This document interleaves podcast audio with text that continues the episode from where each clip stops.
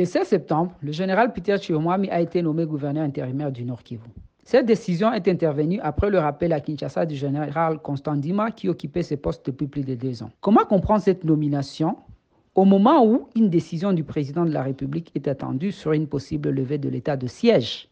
Bonjour et bienvenue dans ce 38e épisode de la saison 3 de Ponajek, la capsule audio du groupe d'études sur le Congo, centre de recherche de l'Université de New York, et des Ebouteli, son partenaire de recherche en RDC. Je suis Rigen Miviri, analyste sur la violence à Ebouteli.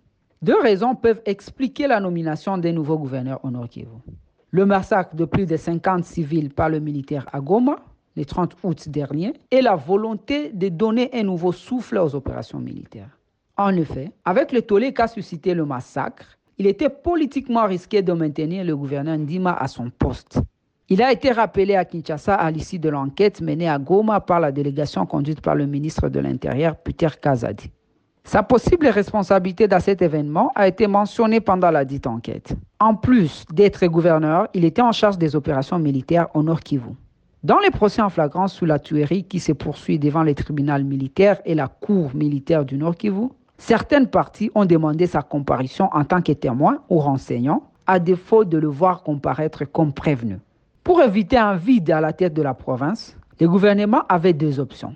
Soit un intérim assuré par le vice-gouverneur policier aux côtés de qui il aurait fallu nommer un militaire chef des opérations, soit nommer un nouveau gouverneur militaire cumulant la fonction administrative et les opérations militaires. La première option a été envisagée avec la nomination du général Ichali Gonza à la tête des opérations. Cependant, le gouvernement ne semblait pas satisfait. C'est finalement le général Peter Chirimwami qui a été nommé gouverneur militaire ad interim. Cet officier supérieur originaire du sud Kivu a commandé plusieurs opérations au nord Kivu depuis des années. Il était notamment commandant des opérations Sokola 1 contre les ADF. Il a aussi combattu les M23 en 2012 et lors de la prise de Bunagana en 2022. L'une des premières actions du nouveau gouverneur a été de se rendre sur la ligne de front vers Kibumba puis à Mouchak, dans les territoires de Massissi, d'où il a annoncé le redéploiement des forces armées de la République démocratique du Congo dans cette zone, où elle n'était plus présente depuis le cessez-le-feu de février et l'arrivée du contingent burundais de la force régionale. De retour à Mouchaki, les FRDC n'ont pas encore été impliqués dans des affrontements. Cependant, l'M23 n'est pas loin et les risques d'accrochage ont augmenté. Le gouverneur Chirimwami a de plus réuni les leaders de plusieurs groupes armés à Mubambiro. Officiellement, il les a appelés à rejoindre le programme de désarmement, démobilisation, relèvement communautaire et stabilisation. Néanmoins, ces mêmes groupes ont combattu aux côtés des FRDC contre les M23 et l'armée rwandaise. Cela rend leur démobilisation incertaine tant que ce conflit est en cours.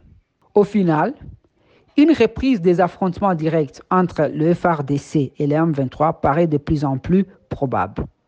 Dans son discours à l'Assemblée générale des Nations unies, le président Tshisekedi a écarté toute possibilité de dialoguer avec le M23. Ce mouvement rebelle pourrait essayer de perturber le déroulement des élections pour se faire entendre. Le ministre des Affaires étrangères a enfoncé le clou. Si les M23 ne quittent pas Bunagana pour se précantonner, il y aura des actions militaires, a-t-il affirmé. En attendant, vous pouvez rejoindre notre fil WhatsApp en envoyant JEC ou Ebouteli au plus 243 894 110 542 pour recevoir Ponajek chaque vendredi sur votre téléphone. À bientôt!